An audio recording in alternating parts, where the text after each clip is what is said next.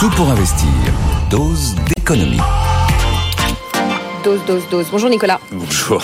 Combien va nous coûter la transition énergétique Vous avez Combien elle va coûter à l'État en fait hein, et Mais l'État, c'est nous. Oui, oui, mais là, bon, c'est.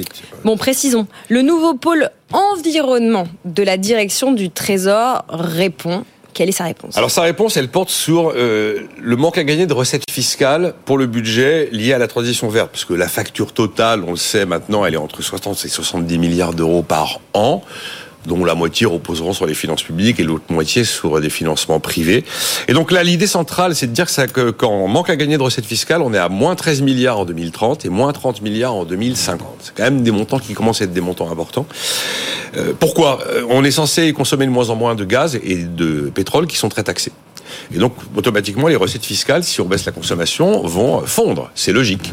D'ailleurs, c'est l'objectif. Donc, c'est à la limite une bonne nouvelle. En face, vous avez une consommation d'électricité qui est appelée à augmenter considérablement. Mais comme l'électricité est beaucoup moins taxée que les énergies fossiles, euh, les recettes fiscales en plus liées à cette consommation supérieure d'électricité ne compenseront absolument pas ce qu'on aura perdu sur les recettes fiscales liées aux énergies brunes. Ce qui fait qu'en résumé, on va se retrouver devant un choc avec beaucoup moins de recettes et on le sait en face, beaucoup plus de dépenses. La question c'est toujours comment fait-on Voilà.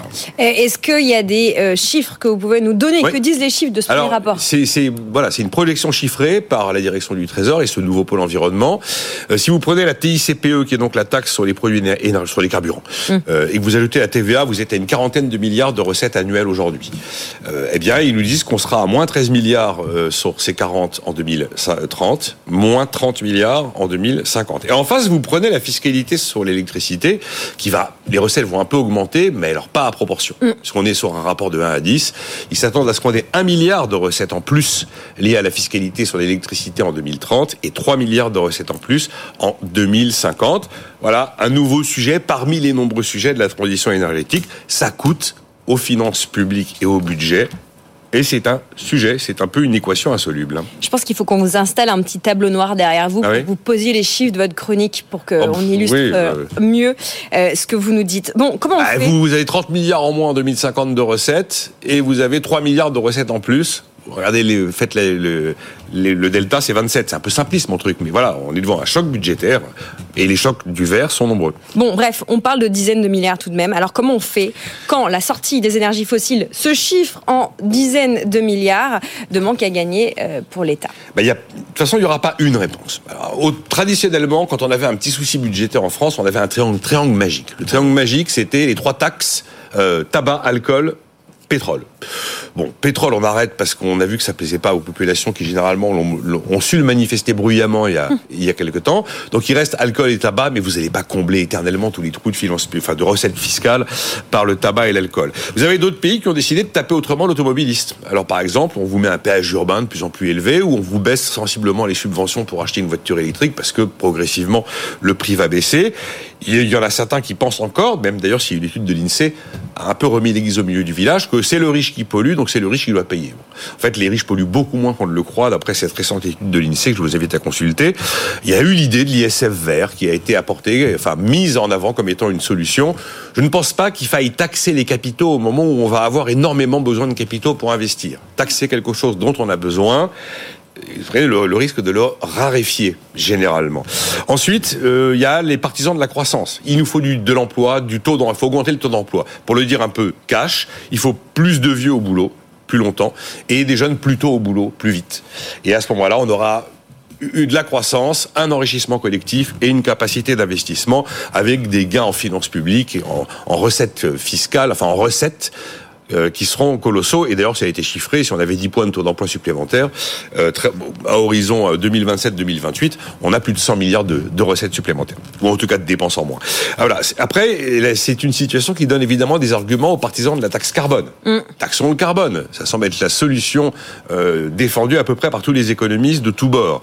Le sujet de la taxe carbone, c'est que ça a des effets euh, qu'il faut compenser. Ça a un effet sur la compétitivité des entreprises et ça a un effet sur le pouvoir d'achat. Alors on a eu une nouvelle solution proposée récemment par le Conseil national de la productivité, qui considère que de toute façon, l'arbitrage entre le vert et le non vert, l'arbitre ultime, c'est le consommateur. Et donc, c'est en fait avec une sorte de TVA différenciée en fonction de l'étiquette carbone des produits que l'on permettra aux consommateurs informés d'arbitrer avec l'usage du signal prix. Natacha Valla, qui dirige ce conseil, nous en parlait très brièvement il y a deux trois jours sur BFM Business. Il y aura de la dette publique, c'est sûr. Le rapport Jean Pisani, euh, Selma Mahfouz, euh, qui avait tenté un chiffrage, disait que de toute façon, on n'échapperait pas à la dette publique. Il y aurait une partie d'endettement public jusqu'à 10 points de dette publique. Ça fait 250 milliards d'euros à horizon 2030.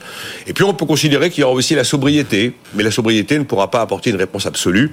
Euh, la sobriété, il y a un moment, elle touche un plafond de verre. Alors, j'ai joué à mon petit jeu. J'ai quand même demandé à ChatGPT comment financer la transition énergétique en France. Donc ChatGPT m'a sorti, là vous voyez, il m'a sorti 8 points. C'est très bien paginé, il faut hyper bien organisé. Hein.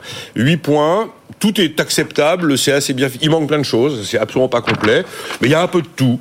Il y a de l'argent public, il y a de l'argent privé, il y a des subventions. On utilise le recours. Le sur Twitter. On, on, va utiliser le recours au marché financier, un peu de taxation. Euh, il y a aussi des fonds d'investissement. Alors, euh, il peut y avoir en filigrane l'idée du fonds de pension derrière. Il y a la sensibilisation, l'éducation des, des populations, la notion de sobriété.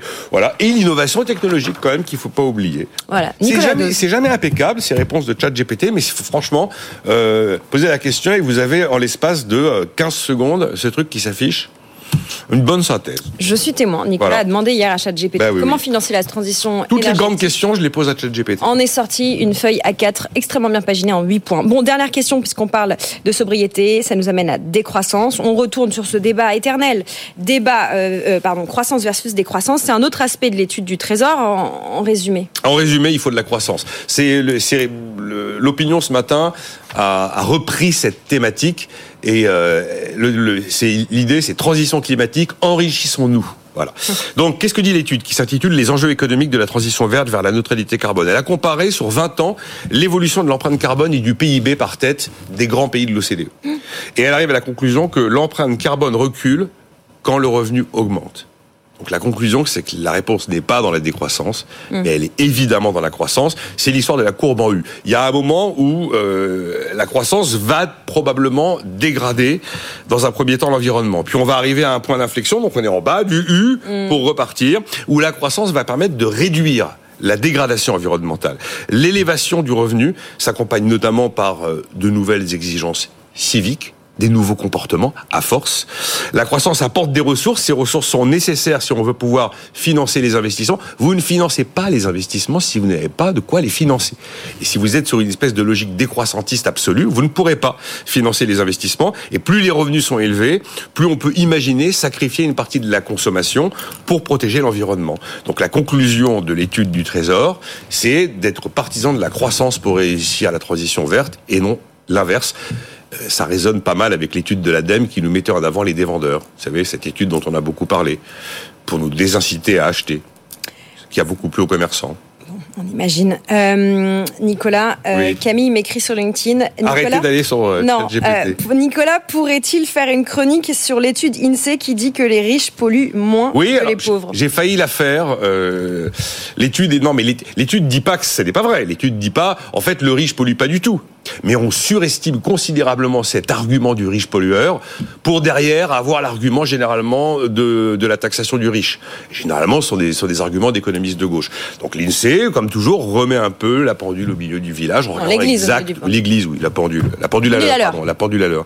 En regardant exactement ce que l'on est capable aujourd'hui de d'analyser, de renseigner, de chiffrer pour avoir une photographie la plus la plus juste possible. Moi, j'aime bien ces travaux de l'INSEE, comme ceux qu'ils ont fait récemment sur euh, comment est-ce que le système redistributif français quand on ajoute en plus la gratuité des services publics, est une arme absolument redoutable pour réduire les inégalités monétaires entre les individus. Merci Nicolas Dose. La chronique de Nicolas tous les jours à retrouver également en podcast, en replay et sur YouTube. D'ailleurs, vous pouvez réagir en dessous dans la partie commentaires sur YouTube si vous voulez revisionner cette vidéo. Et comme Camille, eh bien demander à Nicolas de zoomer peut-être sur une autre étude ou sur euh, un élément de son propos. Merci Nicolas.